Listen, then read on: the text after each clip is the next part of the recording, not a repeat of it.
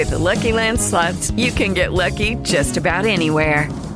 This is your captain speaking. Uh, we've got clear runway and the weather's fine, but we're just going to circle up here a while and uh, get lucky. No, no, nothing like that. It's just these cash prizes add up quick. So I suggest you sit back, keep your tray table upright, and start getting lucky.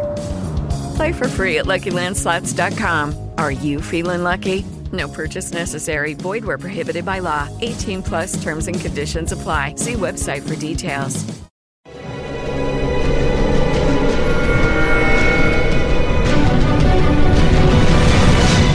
Yo documental.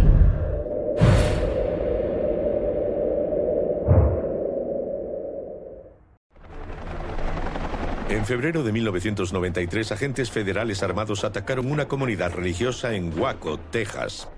Hay 75 hombres ahora mismo rodeando Monte Carmel. Pero dentro los davidianos de la rama y su autoproclamado mesías, David Koresh, no les tienen miedo. Les dije, van a disparar, se defenderán. Se creen mártires. Íbamos a sacar nuestras armas y se oyó como granizo cayendo sobre metal. En el sangriento enfrentamiento que sigue, las balas de ambos bandos matan a seis miembros de la secta y a cuatro agentes federales. Después, un punto muerto de 51 días. El asedio más largo de la historia del país, que acaba en desastre. Escuché que alguien arriba gritaba, enciende el fuego. 75 miembros, incluidos 25 niños, mueren entre las llamas.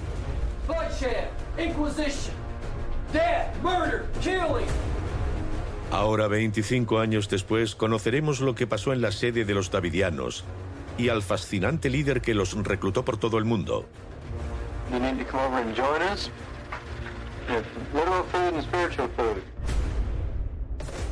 Cómo los periodistas locales y los agentes federales lucharon por sacar a la luz los secretos de la secta. Estaba abusando sexualmente de las adolescentes. Había evidencias de poligamia. Y lo que los testigos vieron en el ataque inicial y en el mortífero final del asedio. La funda de mi chaqueta se derretía y se me caía la piel de las manos. Esta es la historia de una tragedia estadounidense que todavía atormenta a quienes la vivieron. Seguíamos esperando que salieran. Pero nadie salía. Vaya, ¿por qué no salen? Cuando le entregas tu voluntad a alguien así, creas un monstruo. Someone's the son of God.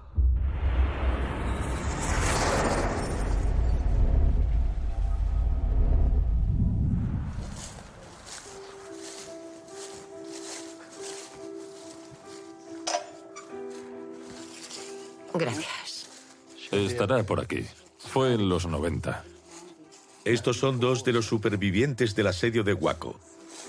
Sheila Martin de Carolina del Norte y Clive Doyle de Australia. Ambos perdieron a familiares y amigos en el fuego.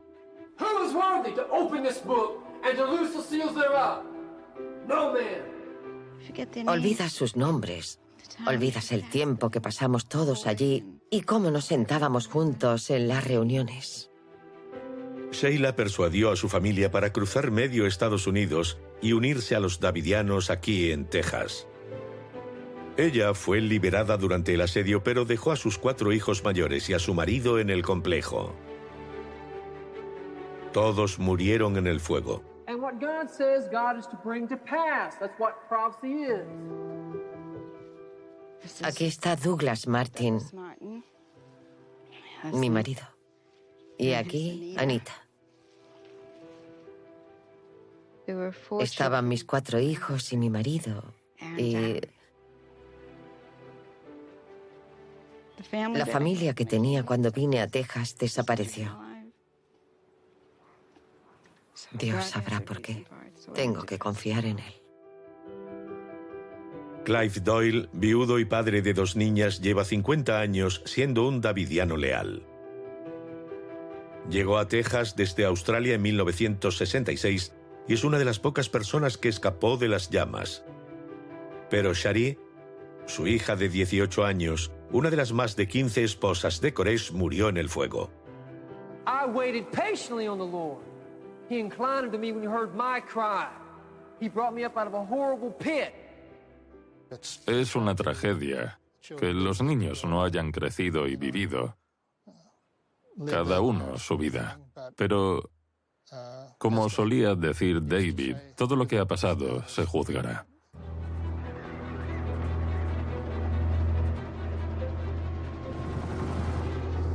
Se acercan cada vez más. Los agentes federales bajan en picado hacia el complejo. Pero no solo a los davidianos les atormentan los recuerdos de aquel asedio.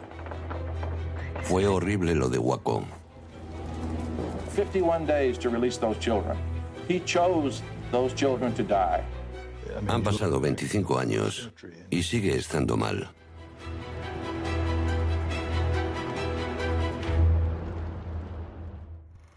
Esta historia comienza en 1985, cuando un grupo de davidianos, una rama de la Iglesia Adventista del Séptimo Día, ocupa un terreno de 16 hectáreas aquí, cerca de la pequeña ciudad de Palestine, en Texas. Su líder es un autoproclamado profeta de 25 años, Vernon Howell. When God sends present truth, it's to open up a way of salvation for the righteous, those who know that they're not living up to the past truths. La secta cree que los secretos de la segunda venida están ocultos en profecías bíblicas y que solo Vernon Howell puede revelarlos. God creates the way of salvation, the plan of salvation, and that no man by his own works has been righteous. Pero la vida que Howell le ofrece a sus seguidores en Palestine es muy precaria. No había electricidad ni agua corriente. Había un depósito grande con agua en un tractor. Y estábamos agobiados, porque estábamos en mitad del bosque. El espíritu que tenía armonizaba con el espíritu que teníamos nosotros e impresionaba, en algunos casos de forma muy profunda, a las mentes que lo escuchaban. Es una habilidad que Howell aprendió a muy temprana edad. Aunque estudiante mediocre, Howell tenía una memoria prodigiosa para las escrituras. A los 20 años se ve a sí mismo como un joven profeta y afirma que puede interpretar los pasajes clave del Apocalipsis que explican cómo acabará el mundo y cómo se salvarán los creyentes.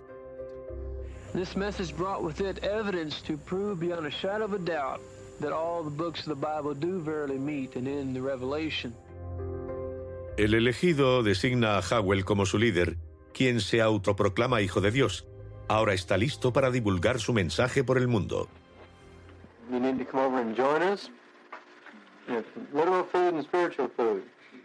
Entonces comenzó a viajar. Si no vienes a mí, yo iré a por ti. Howell emprende un insólito viaje internacional de reclutamiento. Las grabaciones de sus sermones llegan a todo el globo. Y uno de sus oyentes es Derek Lovelock en Inglaterra. Te hacía prestar atención, te hacía parar. Si no prestabas atención, algo raro te pasaba, porque era hipnótico. Otra que oye sus sermones es Liz Baranjai a sus 26 años en Australia. Era todo muy emocionante. De repente apareció un chico que decía que Dios le había dado un mensaje. Liz está tan impresionada que en 1986 viaja 15.000 kilómetros hasta Texas. Veía que había problemas en el mundo.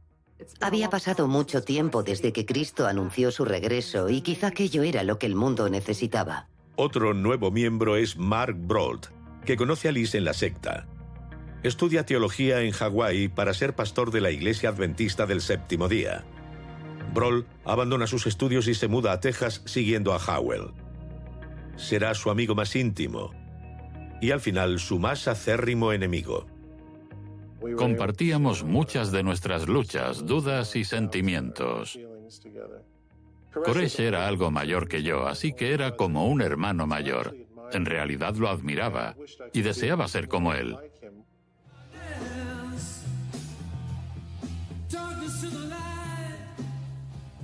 Los dos usan su amor por la música para atraer a la gente hacia el culto davidiano con entusiasmo misionero. Koresh era un guitarrista autodidacta, tenía mucho talento y creía que el Señor lo había inspirado para escribir aquellas canciones. Creía que formaríamos una banda y que eso sería algo importante en nuestro culto.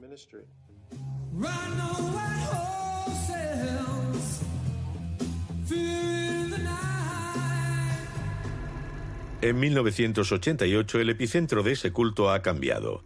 De la vida en el bosque de Palestine a un sitio más grande con 31 hectáreas en Monte Carmel, a las afueras de Waco, donde Howell reunifica la secta y construye un nuevo hogar para todos los davidianos.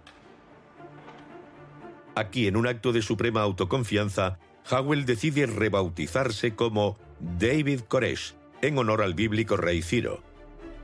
Pero Liz percibe que las enseñanzas de Koresh están volviéndose más oscuras.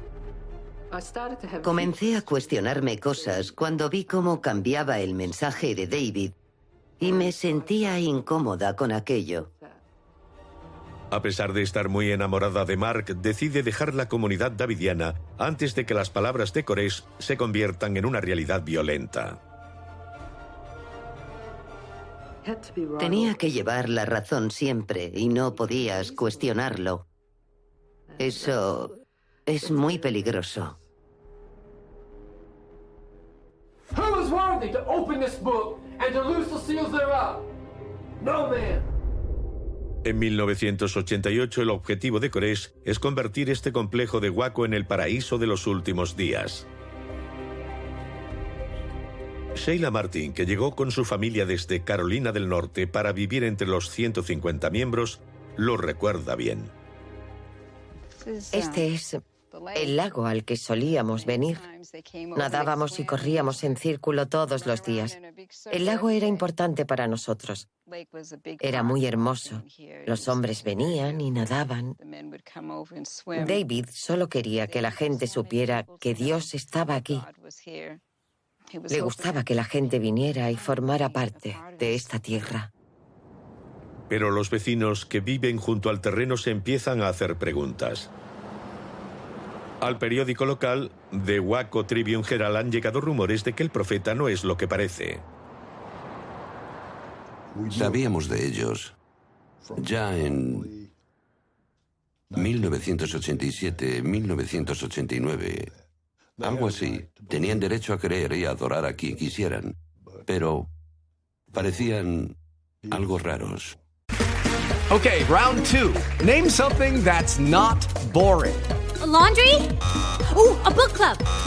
Computer solitaire, huh? Ah, oh, sorry, we were looking for Chumba Casino. That's right. ChumbaCasino.com has over 100 casino style games. Join today and play for free for your chance to redeem some serious prizes.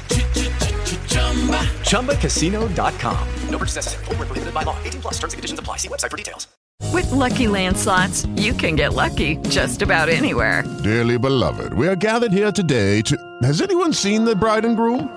Sorry, sorry, we're here. We were getting lucky in the limo and we lost track of time. No, Lucky Land Casino, with cash prizes that add up quicker than a guest registry. In that case, I pronounce you lucky. Play for free at LuckyLandSlots.com. Daily bonuses are waiting. No purchase necessary. Void where prohibited by law. 18 plus. Terms and conditions apply. See website for details.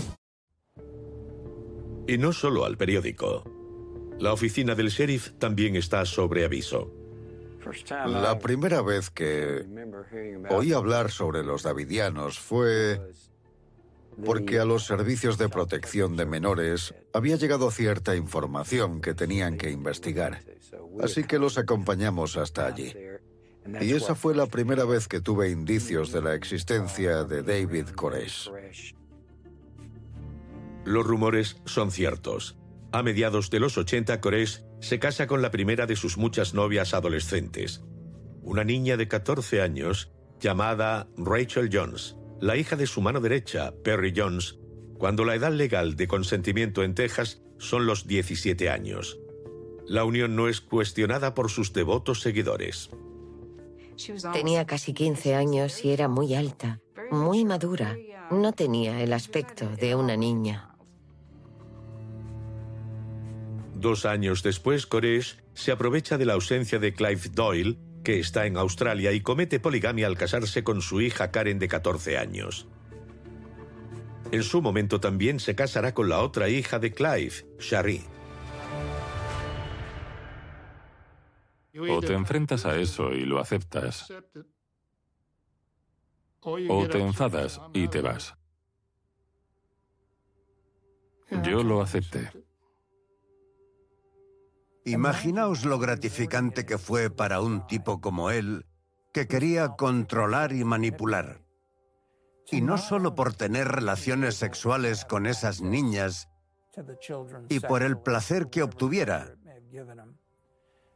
sino también porque lograba que los padres lo aceptaran y se lo permitieran. Eso alimentaba su narcisismo, su sensación de que realmente debía ser el Mesías y que era tan poderoso que le daban a sus hijas. Koresh tiene relaciones sexuales con varias menores con el consentimiento de los padres, lo cual preocupa a su amigo más cercano, Mark Brolt. Koresh me confesó que había estado con una niña de 12 años. Y eso fue muy impactante. How's God going to talk to me in the latter days? He's going to be ready. And who's going to bring that book? So there'll be no excuses. En 1989, Koresh propone algo todavía más radical para la vida de la comunidad. Para un mar cada vez más escéptico es el punto de inflexión. Koresh proclamó que tenía derechos sobre todas las mujeres del mundo. Y ahí fue cuando me di cuenta, sí, vale, a este tío se le ha ido la cabeza del todo. Los rumores sobre la conducta sexual depredadora de Koresh empiezan a filtrarse desde el complejo, motivando que The Waco Tribune Herald iniciara una investigación sobre la sede de los Davidianos. Estaba abusando sexualmente de adolescentes, teniendo hijos. Había indicios de poligamia. Creíamos que las autoridades locales lo sabían y no le estaban poniendo freno. Pero dentro del complejo otro elemento preocupante está comenzando a manifestarse. El mensaje de Koresh se está haciendo más violento. Bloodshed, Inquisition, death, murder, killing. It's prophecy. Why did the Jews nail Christ to the cross? They didn't know the prophecy. They were ignorant. Interpreta las profecías del libro del Apocalipsis para demostrar que todos morirán en una batalla violenta con los impíos y que será una señal del fin del mundo. Christ comes forward, takes the book. And you are to read it. You are to become aware. You as a person should know what is stated there. Les dice a los 150 seguidores que viven en el complejo que los que mueran a su lado en este apocalipsis irán al cielo. Como el mensaje se ha vuelto más agresivo, los davidianos comienzan a comprar armas y aprenden a disparar. Como las armas se hicieron más presentes, la teología se centró más en la guerra y en los conflictos. Había que endurecerse. Koresh entrena a los hombres para resistir un ataque. La gente empezó a hacer prácticas de tiro. Una vez nos hizo disparar varias pistolas y nos clasificó de mejor a peor. Creo que quedé segundo. El antiguo maestro Graham Craddock es un nuevo recluta de Australia. David dijo, lo que anuncié va a suceder pronto. Iban a atacarnos y debíamos defendernos. El teniente del sheriff Larry Lynch escucha que hay pruebas de la acumulación de armas de los davidianos. Hubo un par de llamadas que alertaban sobre disparos de algunos vecinos. Dijeron que parecían de armas automáticas. La oficina del sheriff informa al Departamento de Alcohol, Tabaco, Armas de Fuego y Explosivos, la ATF. Parecía que estaban comprando armas en ferias de armas y almacenando armas y municiones. En 1992, la ATF inicia una investigación sobre el delito de tenencia ilícita de armas. Empezamos a vigilar desde una casa vacía al otro lado de la carretera que daba al complejo. La idea era saber si podían comprobar que Koresh salía de las instalaciones o saber si podríamos sacarlo de aquellas instalaciones. Pero no pasan desapercibidos. Uno de los chicos venía de correr cerca de la valla y nos dijo, acabo de ver a cuatro hombres metiendo cosas en la casa. Llevaban algo largo, parecían fundas de rifle. Nos vigilaban. Era obvio. Tras ocho meses de operación, la ATF logra infiltrar a un agente en el complejo. El agente Robert Rodríguez se ha infiltrado en la comunidad como un auténtico creyente.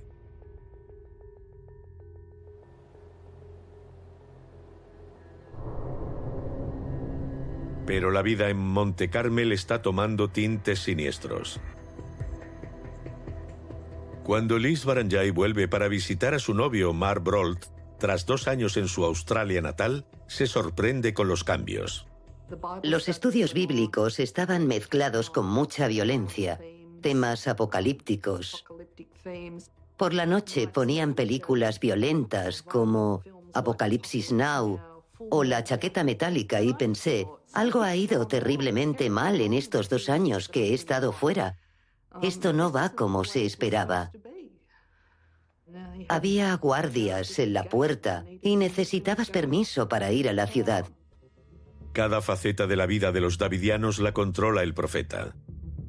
Pero ahora, Brolt ha decidido marcharse. Koresh miraba la factura del teléfono y le preguntaba a la gente, ¿por qué llamas a esta? ¿O por qué llamas al otro? El amor y el cuidado de los demás cada vez importaba menos. Estábamos empezando a funcionar como la Gestapo, vigilándonos unos a otros y diciendo, este ha hecho algo malo. Mark Broll y Liz Baranjay abandonan el grupo y se casan. Ahora se convertirán en enemigos de David Koresh y en los meses siguientes ayudarán a los investigadores que rastrean a los davidianos. En febrero de 1993, la ATF anuncia que hay pruebas de que los davidianos poseen armas ilegales. Su intención es atrapar a Koresh sin hacer mucho ruido cuando esté fuera del complejo. Incapaces de hacerlo, comienzan a planificar una redada que se resuelva rápido y entrando por la fuerza. Me preguntaron, ¿qué pasaría si allanamos el complejo? Y yo les dije, no lo hagáis, vais a provocar un tiroteo, están esperando el Armagedón.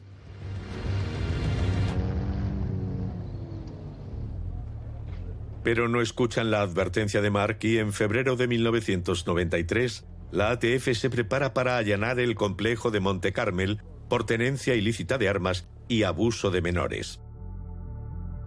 Hay 124 davidianos junto a su líder, David Koresh, incluidos 34 niños y más de 200 armas. Sabíamos que había un gran número de personas en el complejo que había mujeres y niños y que había un gran arsenal de armas de fuego y explosivos en el recinto. Con estas condiciones, los agentes federales deciden que una redada sorpresa es la mejor forma de atrapar a Koresh. Pero les preocupa que la investigación periodística del Waco Tribune Herald alerte a los davidianos del asalto que planean. El periódico ha ido reuniendo mucho material desde finales de 1992 y también ha estado indagando sobre la operación de vigilancia de la ATF. Habían contactado con el departamento de Houston, no una, sino varias veces, intentando obtener información sobre lo que estaba haciendo la ATF. A la ATF le preocupa que cualquier publicación ponga a los davidianos sobre aviso. Le pedimos al periódico de Waco que no publicara nada, para que no alertaran a los davidianos de que la investigación estaba en curso. Nos reunimos en el periódico con el comandante al mando de la redada. Un periodista le dijo, Denos una razón que explique por qué nuestro periódico puede estropear lo que están haciendo. Y no respondió nada. Parecía enfadado cuando acabó la reunión. Cuando el periódico publica el primero de sus reportajes, El Mesías Pecador, el 27 de febrero del 93, no menciona la cada vez más próxima operación de la ATF. Pero sí dice que Koresh tiene un arsenal militar de fusiles de asalto, que se jacta de tener relaciones sexuales con menores, que abusa de niños y que tiene al menos 15 esposas. Cuando salió el reportaje, David nos dijo, salid y haced cosas.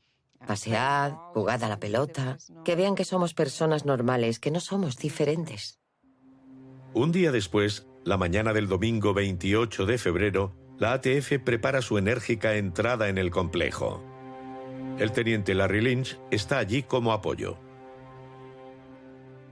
Cuando llegué, los hombres que iban a entrar, el domingo a las 7 de la mañana, creo que era, los agentes se estaban acabando de preparar, atendiendo a las últimas indicaciones. El ambiente era algo así como, tenemos que estar listos.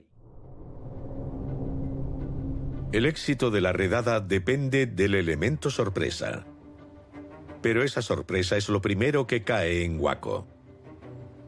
Un cámara que busca el complejo de Monte Carmel le pide a un cartero la dirección.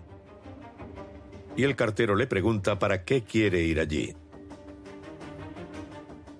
Como buen ciudadano, el cámara le dijo, no vayas hoy allí, podría pasarte algo. Resulta que el cartero era davidiano. Ese cartero es David Jones, uno de los lugartenientes de Koresh. Entonces llamó por teléfono a Monte Carmel y nos contó, la prensa dice que hoy van a hacer una especie de redada y han venido para cubrir la historia. Dentro del complejo, Rodríguez, el agente infiltrado, está con Koresh cuando los davidianos reciben la noticia de la redada. Información que podría abortar la operación. David se volvió hacia él y le dijo, bueno Robert, supongo que ya vienen. With lucky landslots, you can get lucky just about anywhere. Dearly beloved, we are gathered here today to. Has anyone seen the bride and groom? Sorry, sorry, we're here. We were getting lucky in the limo and we lost track of time. No, Lucky Land Casino, with cash prizes that add up quicker than a guest registry. In that case, I pronounce you lucky. Play for free at LuckyLandSlots.com. Daily bonuses are waiting. No purchase necessary. Void where prohibited by law. 18 plus. Terms and conditions apply. See website for details. Robert llamó al comandante de la operación y le dijo, él sabe lo de la redada. ¿Cómo lo sabe? No lo sé. La decisión de entrar la tomó el comandante de la operación, bajo las palas en marcha del helicóptero.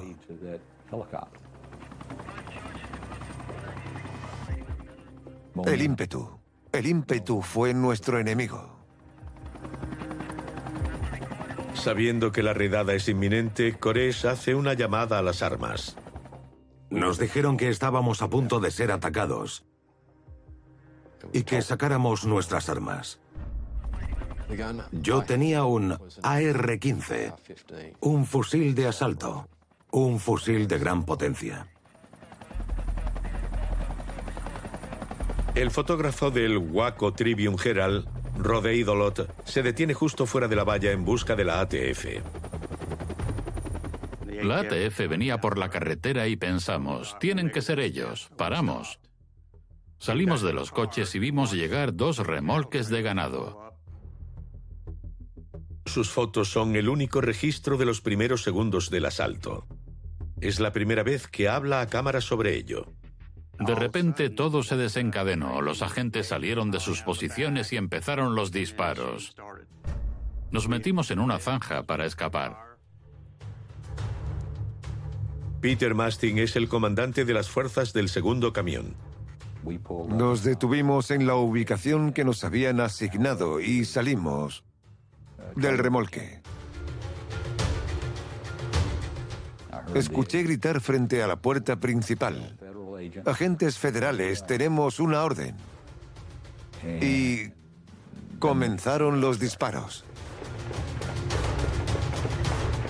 Hubo un par de disparos, como pop, pop, y luego comenzó, como granizo sobre el metal. En cuanto salieron, comenzaron a disparar, así que nos defendimos. En el fragor de la batalla, cada parte dice que la otra disparó primero. Vi que nuestros hombres se subían al tejado. En unos segundos, la lucha empeora. Y les dispararon a los agentes del tejado. Según lo planificado, tres agentes de la ATF entran en la sala donde guardan las armas. Bill Bufford, Keith Constantino y Glenn Jordan entraron donde guardaban las armas. Se escuchaban una gran cantidad de disparos porque había un tipo con una AK-47. Otro de los agentes a cargo de Peter Mastin, David Millen, intenta seguirlos. Las ráfagas empiezan a atravesar las paredes. Una parece que lo alcanzó. Se agacha en el tejado. Luego se produce un disparo desde la capilla y da justo enfrente de su cara. Pudo retroceder hasta la escalera y bajar. Sheila Martin está en el segundo piso con su hijo de 10 años, Jamie. Mi hijo pequeño estaba junto a la ventana gritando. Cuando me volví para coger a mi hijo, varios disparos entraron. Las dos partes se preparan para la batalla.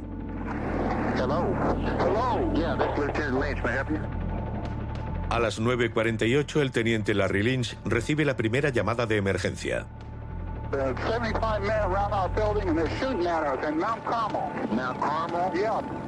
Es el marido de Sheila Martin, Wayne, que será uno de los interlocutores davidianos. Fue Wayne Martin quien llamó para que pararan. Dijo que había mujeres y niños y les estaban disparando.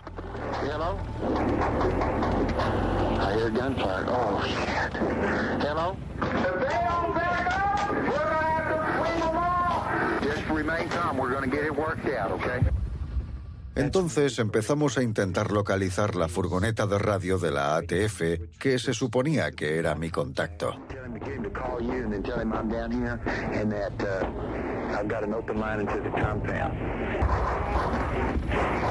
El tiroteo se prolongó dos horas y media.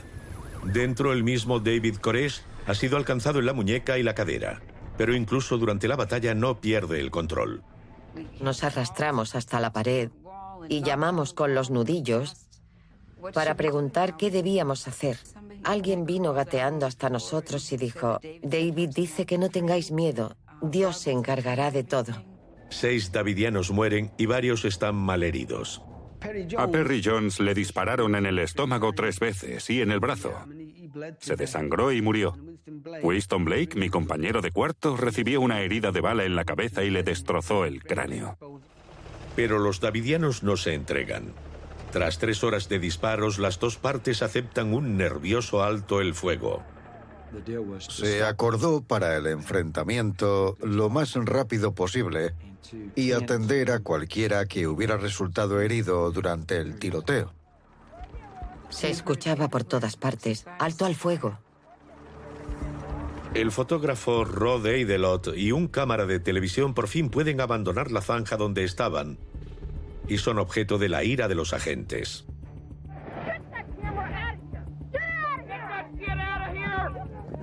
Trataba de mantener las distancias. No sabía qué nos podían hacer. Había muchos heridos. Era espantoso. Los helicópteros iban y venían sacando heridos. Había ambulancias, pero no nos quedamos. Los agentes que han asaltado la sala de armas están entre los 16 heridos de la ATF. Cuatro agentes han muerto. El ataque ha sido un fracaso. Los agentes de la ATF comenzaron a alejarse. Esa fue la primera vez que los vi. Pensé, Dios mío, había muchísimos. La impresión que tuve fue, madre mía, van a querer vengarse.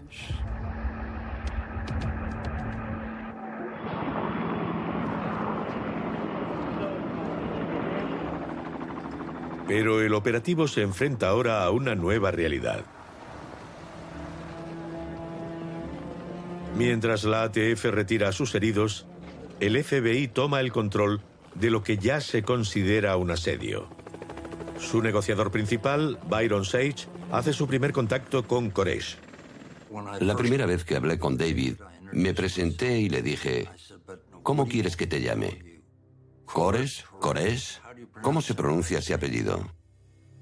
Y con mucha calma contestó, agente Sage, ¿alguna vez ha oído morir a una persona?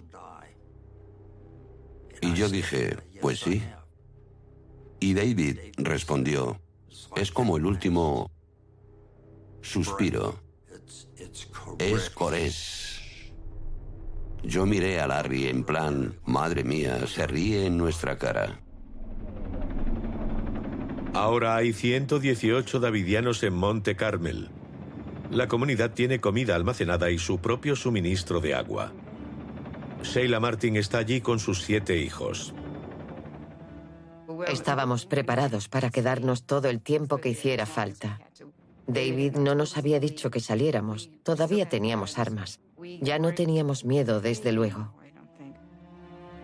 El equipo de negociadores del FBI comienza a hablar con interlocutores clave y lo harán durante todo el asedio. Acuerdan la salida de cuatro de los niños más pequeños. The uh, federal agent is placing uh, the infant in the front seat of his automobile. It's unclear at this point where these children are going to be taken. Entonces Koresh hace una oferta sorprendente. David por fin sugirió, creo que el segundo día, que si facilitábamos la difusión de un sermón de 58 minutos que había grabado, daba su palabra de que él y sus seguidores saldrían. My name is Dave Koresh. I'm speaking to you from Mount Carmel Center.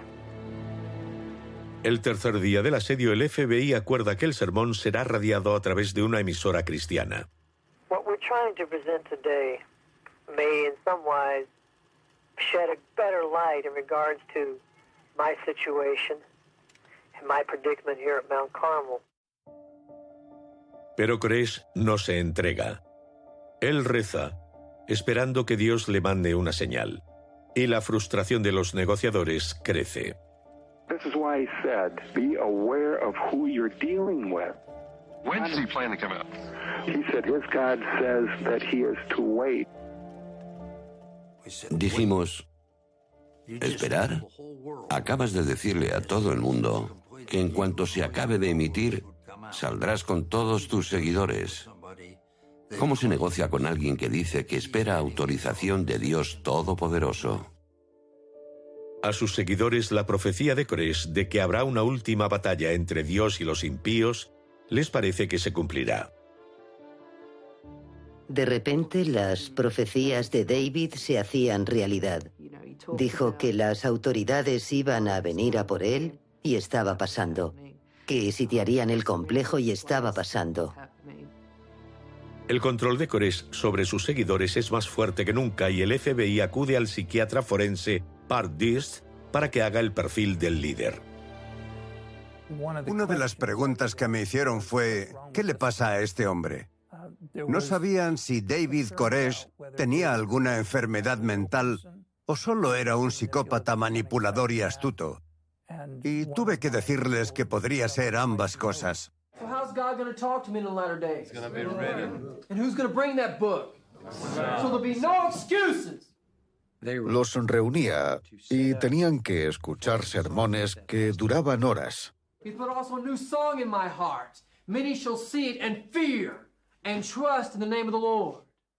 Si te quedabas dormido, te daba un puñetazo. Si un niño se portaba mal, iba y le regañaba. Nadie podía ir al baño, porque de eso se trataba, de control.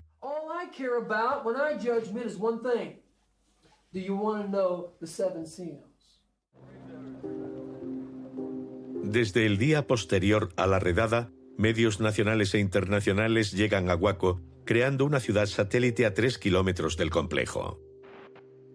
Koresh es ahora una cara conocida en todo el mundo y trata de sacar ventaja haciendo relaciones públicas. Libera a 17 niños más, entre ellos los tres más pequeños de Sheila Martin. A los ocho días empieza a grabar a los miembros restantes para que el mundo vea lo felices que son.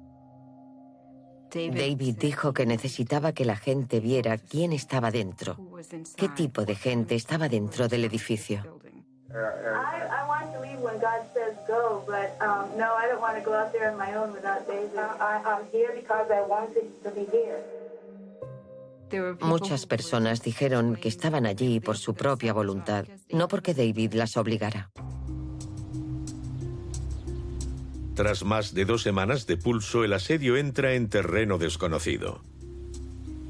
Los negociadores del FBI, liderados por Byron Sage, mantienen encuentros cara a cara en territorio neutral con los davidianos. Pero crece la brecha entre los equipos de negociación y el equipo táctico militar, que aboga por resolverlo con el uso de la fuerza. Empezamos a oír rumores dentro del equipo de negociación de que había de que el equipo táctico estaba expresando abiertamente cierta frustración. El equipo táctico gana. Estábamos en la capilla una noche y todo tembló como si hubiera un terremoto. Y miré afuera. A menos de un kilómetro vi un gran convoy. Había camiones enormes con remolques y tanques sobre los remolques. Y pensé, Dios mío. La resistencia de Koresh se hace más fuerte también. I'm the kind of guy that I'll stand in front of a tank, you can run over me, but I'll be biting one of the tracks. No one's going to hurt me or my families. That's, that's, that's, that's American policy here. La facción dura del FBI le plantea ahora un desafío. Primero le cortaron la electricidad y la línea telefónica al complejo. Y dos semanas después comenzaron a emitir sonidos a todo volumen y a inundar el complejo con haces luminosos. Nos ponían focos y también chillidos de conejos al ser sacrificados o monjes tibetanos cantando. Nos proyectaban luces por la noche. Son tácticas de guerra contra los civiles. El vigésimo segundo día, Koresh decide entregar a Sheila Martin y a otras seis mujeres, que serán sus portavoces en el exterior. Pero son arrestadas. Aunque duda, Sheila abandona a su marido y sus cuatro hijos mayores dentro, con los davidianos que quedan. David quería que la gente se preparara para salir, para ir a la cárcel, para defender la fe. Yo dudaba y quería quedarme, porque pensaba en los demás y quería vivir esa experiencia con ellos. Día tras día el asedio se alarga. A los 49 días, la recién nombrada fiscal general, Janet Rino, actuando con el convencimiento de que los niños corren grave peligro, aprueba un asalto final con gas lacrimógeno para poner fin al asedio. Pero David Koresh no está pensando en salir. David se acogió a que aquello era una postura religiosa. Y aunque dijo que éramos perfectos y que Dios nos iba a salvar, no íbamos a quedar sin castigo.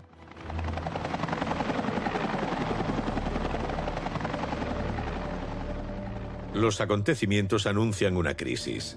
El 19 de abril de 1993, el dramático asedio dura ya 51 días. Es el enfrentamiento más largo de la historia del país.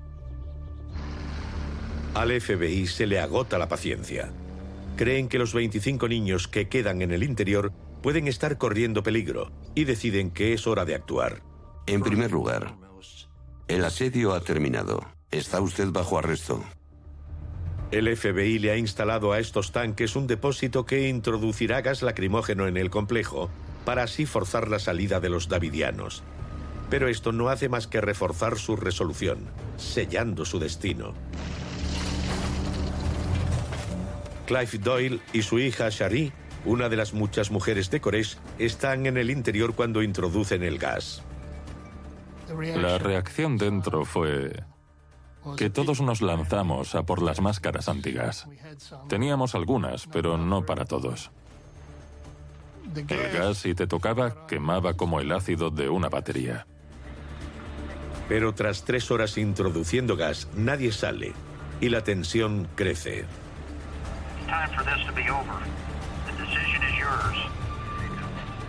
El FBI no comprende que su ofensiva puede estar jugando en favor de la visión apocalíptica de los davidianos. Tenían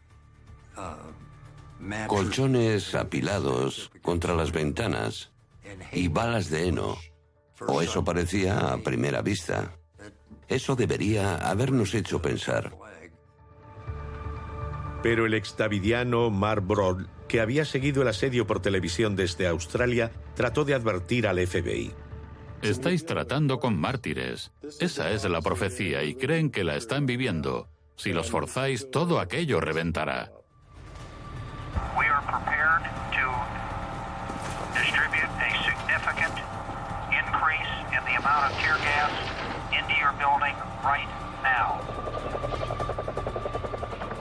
A mediodía, la situación es crítica. Las pruebas sugieren que los davidianos, quizá por orden de Corés, han decidido que ha llegado el momento de cumplir la profecía con un acto final de martirio. Miré hacia el otro extremo de la capilla y vi a alguien rociando combustible por el suelo. Antes de irme, oí que alguien arriba gritaba, enciende el fuego. Los análisis posteriores demuestran que el fuego comenzó simultáneamente en tres partes diferentes del edificio. Dentro, algunos están listos para morir, pero otros luchan por vivir. El tiempo se acaba para los davidianos.